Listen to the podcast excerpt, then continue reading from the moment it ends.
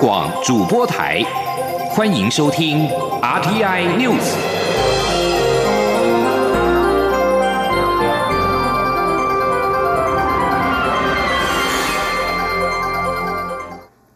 听众朋友，早安，我是陈怡君，欢迎收听这节央广主播台提供给您的 RTI News。美国新闻网站刊文表示，世界银行曾经要求台湾的雇员需要持有中国护照。对此，外交部在十四号傍晚指出，经洽请国际友人向世银查证，已经确认世界银行已经更正了这项不当内规。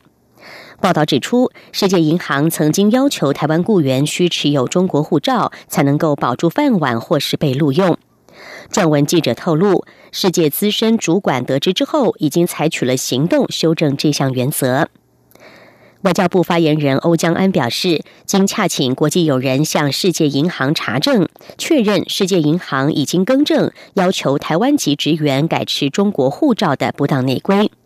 他说，外交部对这项正面发展感到欣慰，也肯定世界银行秉持专业并且坚守原则，尊重及保障台湾籍职员的正当权益，让台籍专业人士也能够善用自身专业及经验回馈国际社会。南太平洋小岛布干维尔在稍早举行了公投，结果显示高达接近百分之九十八的票数压倒性支持布干维尔脱离巴布亚纽几内亚，并且独立建国。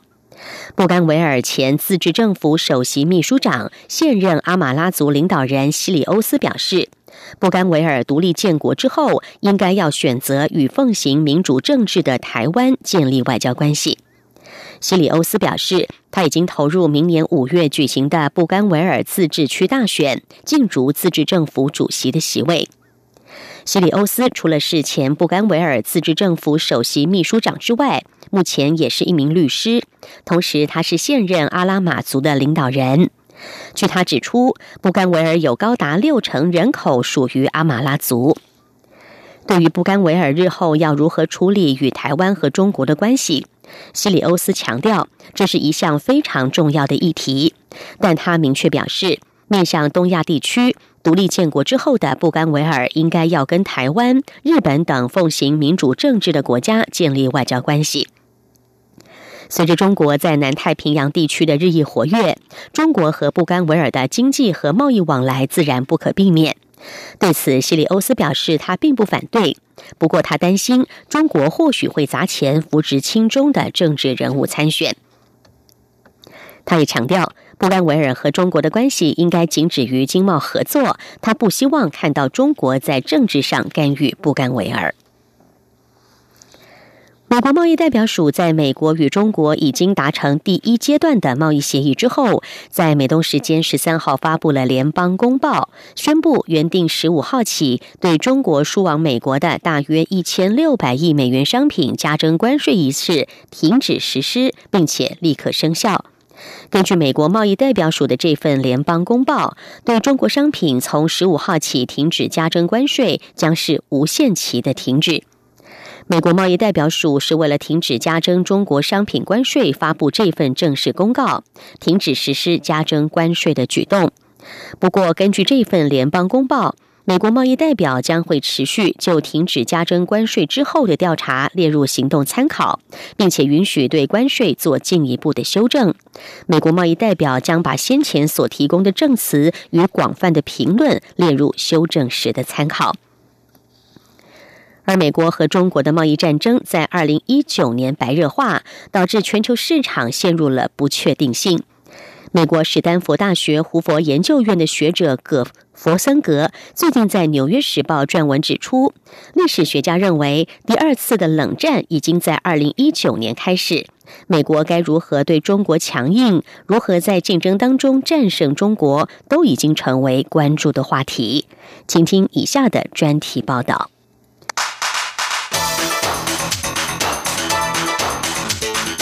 专题报道。弗格森指出，有些人认为，二零一四年俄罗斯出兵乌克兰时，西方国家与俄罗斯的一场新冷战已经开始。但和过去几年美国与中国的对抗不断升级比较起来，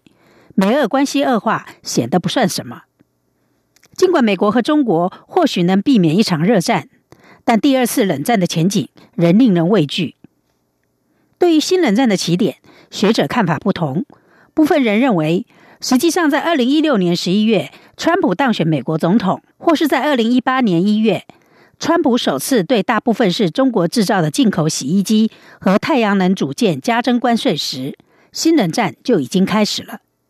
另外一些学者则主张，新冷战比较合理的起点是在二零一八年十月。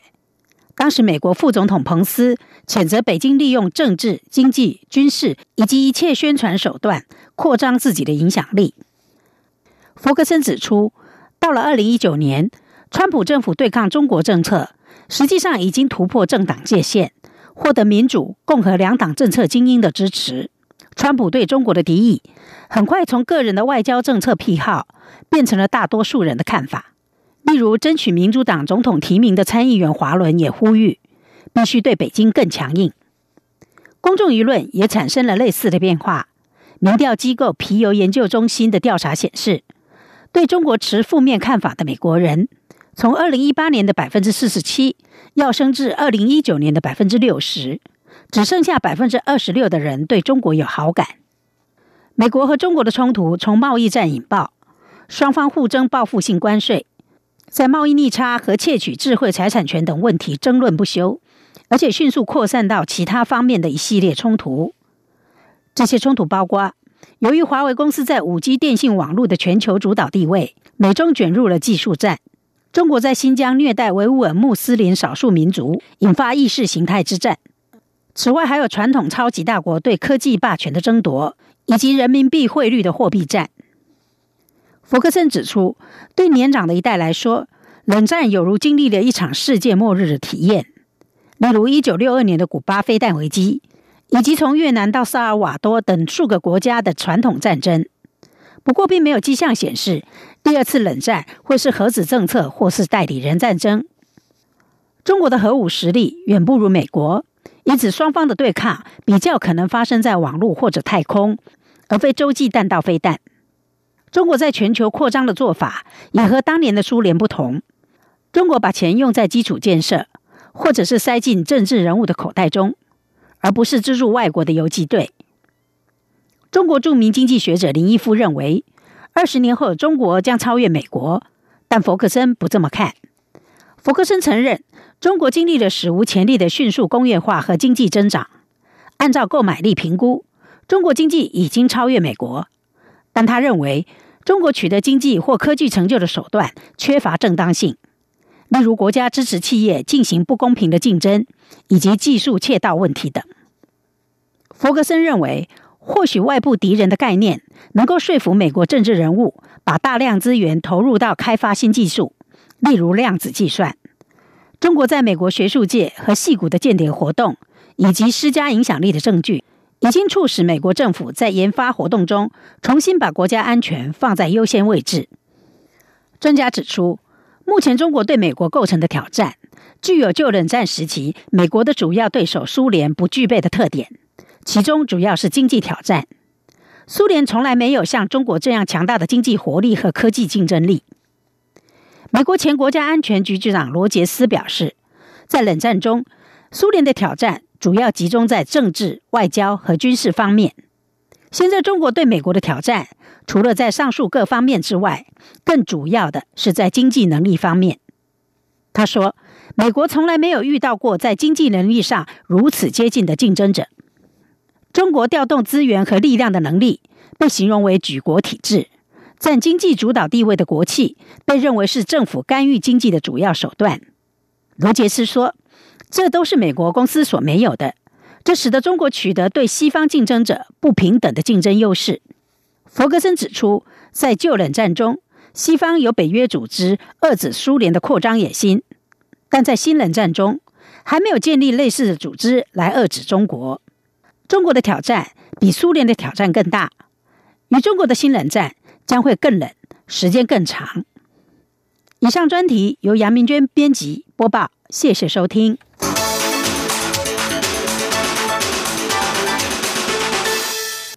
新闻焦点先转回到台湾，远东航空之前无预警停飞的风波。而针对远东航空董事长张刚伟指称，这场无预警倒闭只是一场乌龙，希望民航局尽快的同意远航复飞之后，交通部政务次长王国才在十三号晚间说，不排除再给远航一次机会。不过，交通部长林佳龙十四号受访时则是强调，飞安不容丝毫模糊的空间，远航必须要先解释，而且解决这次的问题，否则想要复飞恐怕不容易。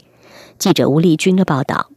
远东航空十二号上演一场无预警倒闭的风暴，连董座张刚维的遗书都出现了。民航局也在当天就发出重罚远航新台币三百万元，并撤照的处分书。不料张刚维却在隔天宣称，他只是手机一时关机，公司就被迫无预警停飞，期盼民航局尽快同意远航复飞。对此，交通部政次王国才。虽在十三号晚间表示，只要远航的财务及飞安没问题，就会再给远航一次机会。不过，交通部长林佳龙十四号受访时却指出，远航长期存在财务困难，张刚维不能动辄用调度或寄望新的投资人这种不确定性的方式来解决。身兼总经理的张刚维更不能因为个人失联就让整家。航空公司失控，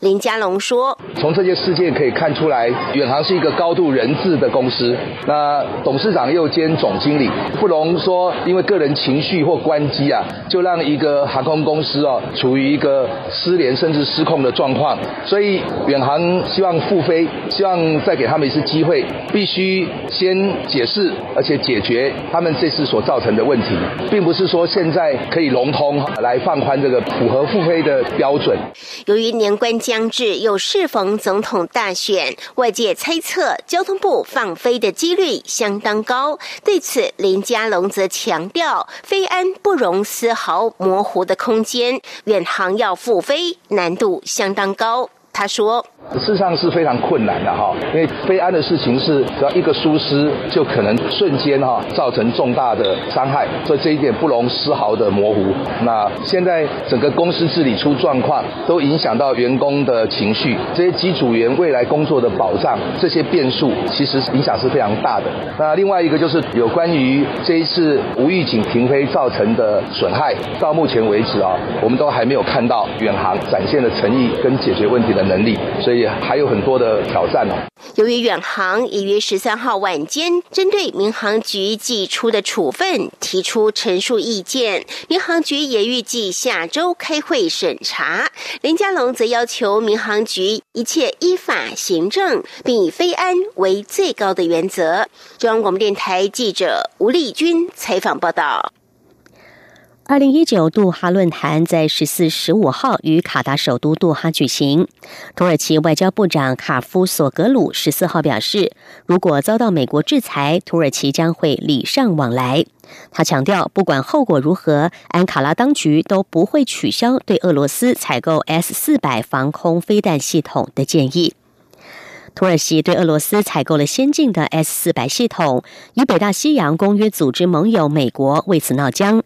华府认为，遏制武器与北约防御系统并不相容，而且会对 F 三五逆踪战斗机构成威胁。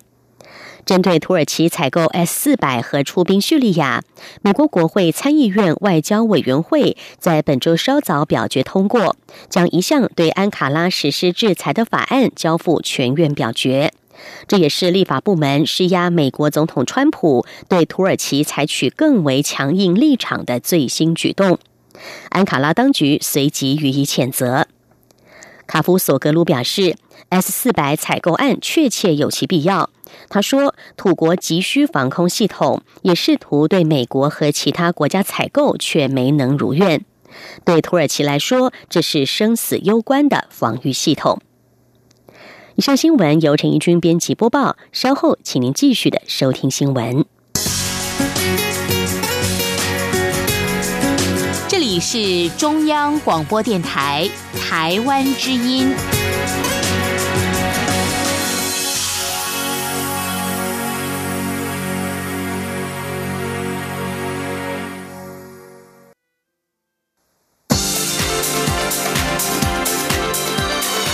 这里是中央广播电台台湾之音，欢迎继续收听新闻。欢迎继续回到新闻现场，我是陈怡君，来关心的是台湾二零二零总统大选的相关消息。距离二零二零大选已经进入倒数一个多月，一个月各个阵营拼造势，选前之夜也攸关胜选的气势。绿营将在高雄、新北、台北举办，也抢下了凯达格兰大道的路权。蓝营则预定在北高跳点，但是包括凯道、台北市政府前广场的路权都没有抢到，现在在思考北市的适合场地。民进党力拼蔡英文总统连任，国会过半。民进党人士表示，选前之夜，绿营将会由南而北，分别在高雄市、新北市、台北市举办三场造势晚会。从高雄出发，凸显对手韩国娱乐跑之后，回防新北市板桥，助攻两席立委上垒，最后再会师凯达格兰大道。蔡英文总统连任办公室竞选班发言人廖泰祥受访表示，选前之夜或是选前黄金周相关选举活动都在筹备当中，场地也在申请当中，确认之后会在正式的对外宣布。至于国民党总统候选人韩国瑜祭出民调盖牌的奇招，规划要用大型造势催出真民调。韩阵营接下来二十一号将会在高雄举行挺韩大游行和罢韩游行拼场，二十九号将会在台中造势，喊出号召五十万人的目标。至于选前黄金周和选前之夜，成为各个阵营比拼气势的最后关键。国民党党务人士表示。一月四号、五号、十号，凯达格兰大道和台北市政府前广场一开放预定就被秒杀，因此蓝营并没有抢到路权。至于选前之夜，党务人士说，预定在台北、台中、高雄三地跳点举办。台北目前还没有找到适合的场地，台中场地已经有着落，但仍然在评估。选战倒数二十七天，民进党正副总统候选人蔡英文、赖清德十四号在高雄合体，宣布大南方大发展南台湾发展计划，也期盼有计划的引导新投资跨过浊水溪，振兴南台湾的就业以及消费。蔡总统强调，区域均衡发展的战略无关蓝绿，不能因为高雄政党轮替就放弃承诺。高雄人没有对不起谁，只有放弃承诺的人才对不起高雄人。蔡英文与赖清德十四号也共同出席了民进党台南竞选总部成立大会，这是民进党六都竞总成立的压轴。蔡总统表示，台南是最支持本土政权、气势最高的地方。他期许这次大选，台南要拿下最高票。总统也提到，他已经提出大南方计划，期盼让浊水溪以南变成台湾的重镇，也呼吁民众支持英德配，让民进党国会能够过半。记者刘玉秋的报道。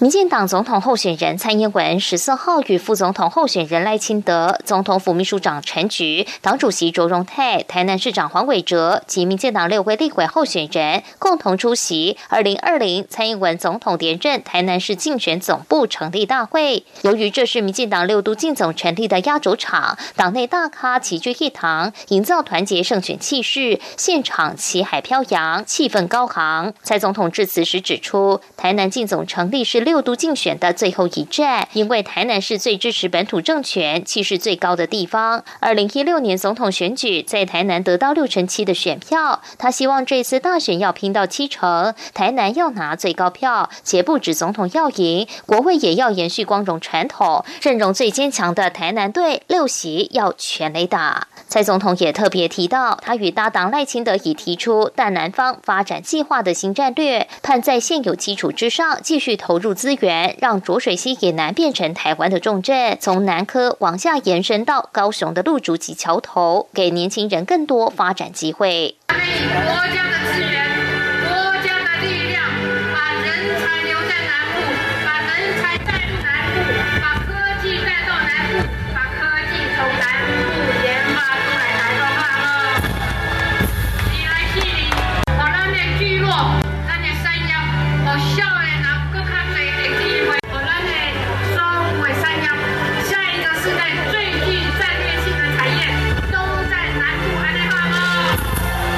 进党主席钟泰则表示，国民党对外对内都说台南突破一席，国会就会胜利。他认为，如果台南这一个民主的城市有破口，民主就会失守。卓荣泰呼吁支持者要有信心，也要有行动。如果国民党的策略是集中打一，民进党就要全线防看；如果国民党全面进攻，民进党就要引敌入瓮，让他腹背受敌。一定要六席立委全上，不能让民主失守。中央广播电台记者刘秋采访报道。另外，针对国民党台南市党部日前遭到放置爆裂物，牵动大选维安的敏感神经，蔡英文总统在十四号表示，台湾是民主国家，大选进入最后阶段，警政、执法相关单位都投入最大能量维持社会秩序。总统也呼吁社会大众，越是接近选举的最后阶段，更要冷静理性以对，期盼大家一起维持社会稳定，让选举顺利的进行。蔡英文总统公布大高雄政策时说：“高雄没有对不起谁，但是放弃承诺的人对不起高雄。”对此，国民党总统候选人韩国瑜回呛：“高雄人给民进党三十年，结果高雄变成全台负债第一名的县市。一场大雨，路上有五千个洞，民进党对不起高雄人。”另外，韩国瑜的彰化联合竞选总部在十四号成立，蓝营浮选要角全数到齐，展现团结气势。韩国瑜表示，民进党说雇主权是骗选票，雇主权本来就是台湾人要做的。他如果当选，一定会捍卫台湾的主权，难道会顾菲律宾的主权吗？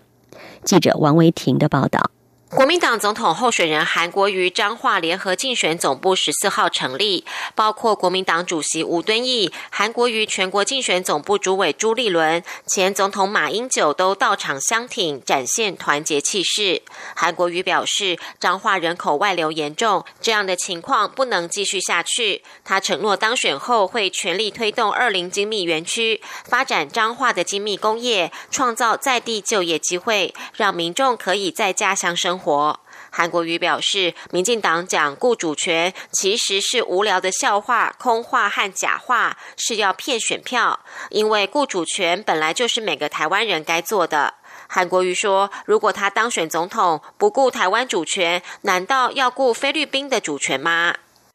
我韩国瑜底下这么选总统，我选上了总统，我不顾台湾的主权，我会去顾菲律宾的主权吗？大家说是不是笑话？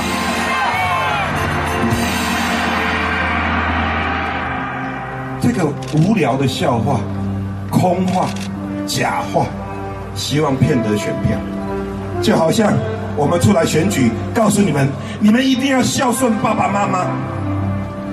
孝顺爸爸妈妈需要总统候选人讲吗？每一个台湾人顾台湾的主权，是不是我们应该做的？韩国瑜表示，政府执政有三条路：一条是英雄的路，心中只有人民没有自己；第二条是枭雄的路，一切为自己大捞特捞，就像民进党现在的所作所为；第三条是狗熊的路，什么都不做，时间到了拍拍屁股下台回家。他表示，台湾已经生病了，不能再浪费时间。如果当选，会全力冲刺经济，和世界交朋友，重振台湾亚洲四小龙之首的地位。心中只有台湾，只有人民，没有自己。中央广播电台记者王威婷采访报道。继续提供您这译文方面的报道。知名书艺家董阳孜的个展《董阳孜行墨》在台北市立美术馆盛大的开幕了。展览呈现董阳孜自一九六零年代起至今的精彩创作，包括他早期西画的创作，一直到近年与建筑空间对话、回应社会事件等巨幅作品，一共九十四件。这也是董阳孜第一次大规模阶段性的回顾展，极具有分量。请听记者江昭伦的报道。今年七十八岁的董阳孜，创作力依旧旺盛，一年的活动与展览也相当多，因此第一时间接受到北美馆邀约，希望办他的回顾展时，董阳孜第一个念头是：为什么要办展览？我又还没死，我还有好多事要做呢。后来知道是阶段性回顾展，希望能对台湾社会留下一些重要记录，董阳孜因此点头，所以有了北美馆的董阳孜行墨个展。为了凸显董阳孜创作历程与发展，整个展览从他早期在美国学习西画开始谈起，观者非常罕见，可以看到董阳自年轻时候的西画创作。另外，也展出董阳自临写阶段的作品，看到他如何从苏轼、黄庭坚、颜真卿等大师名帖中临摹学习。当时已经可见董阳兹将西方视觉艺术构图融入作品里，比例雄浑奔放，书写的字形结构布局等自成一格，以独特的书写与诠释，开启文字艺术的新风貌。七零年代起，董阳兹对笔墨书写创作开始实验探索，运用传统笔墨媒材、当代艺术构成，合并行草等书体多元创作，展开一连串的多样化实验。一九九三年，《一府九歌》为代表性作品之一，横宽都超过十四公尺。一九九八年，由北美馆典藏入库，经历二十年首度公开呈现，相当难得。两千零二年到两千零八年前后约十五年间，董阳斯开始挑战巨幅创作。许多作品回应社会时事，此一阶段，他也开始尝试跨界，包括与建筑界、设计界或表演艺术界都有相当精彩的合作。这次北美馆利用一楼空间展出董阳孜的巨大书写作品，也挑战观众传统欣赏书法的习惯，却又有令人难以言喻的感动与震撼。董阳孜强调，他不是书法家，他只是以书写作为艺术创作媒材，希望让文字艺术不只保有传统，更具有当代性。董阳孜说：“我需要我同的朋友知道我们的文字艺术可以怎么发展，不要局限传统，有需要，当代更重要。”所以我在做我的文字艺术，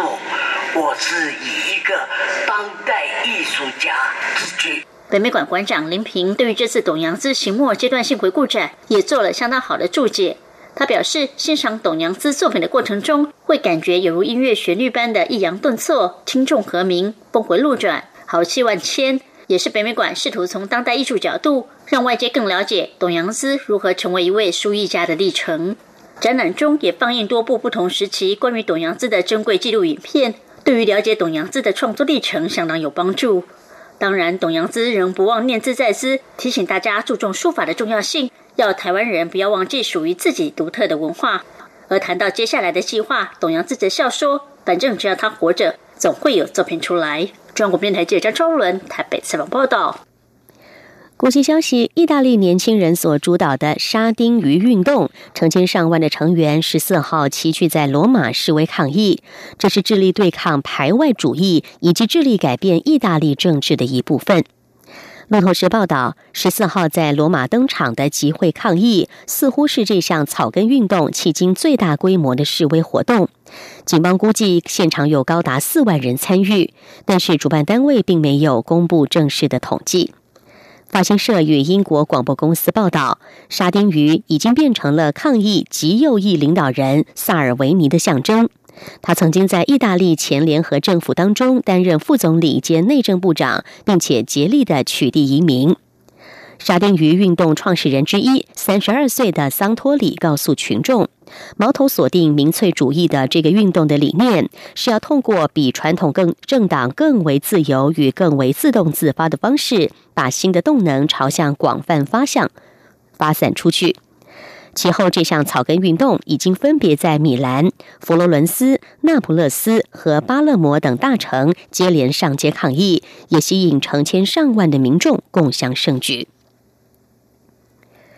日本海洋研究开发机构等研究团队开发出了独特的新手法，在海龟的背上安装水温感测器进行资料收集，可以大幅提升长期海水温度预测的精准度。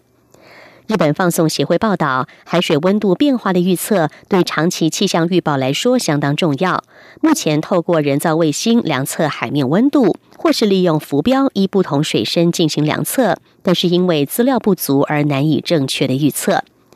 日本海洋研究开发机构与东京大学等研究团队，利用前来印尼海滨产卵的五只海龟，在龟背上安装了水温感测器。感测器会依照不同的水深进行水温量测。待海龟浮出水面时，透过人造卫星进行资料传送。大约三个月的量测时间，海龟最大移动距离达到一千公里，可以收集水深到两百五十公尺处的资料。以上 T I News 由陈怡君编辑播报，谢谢。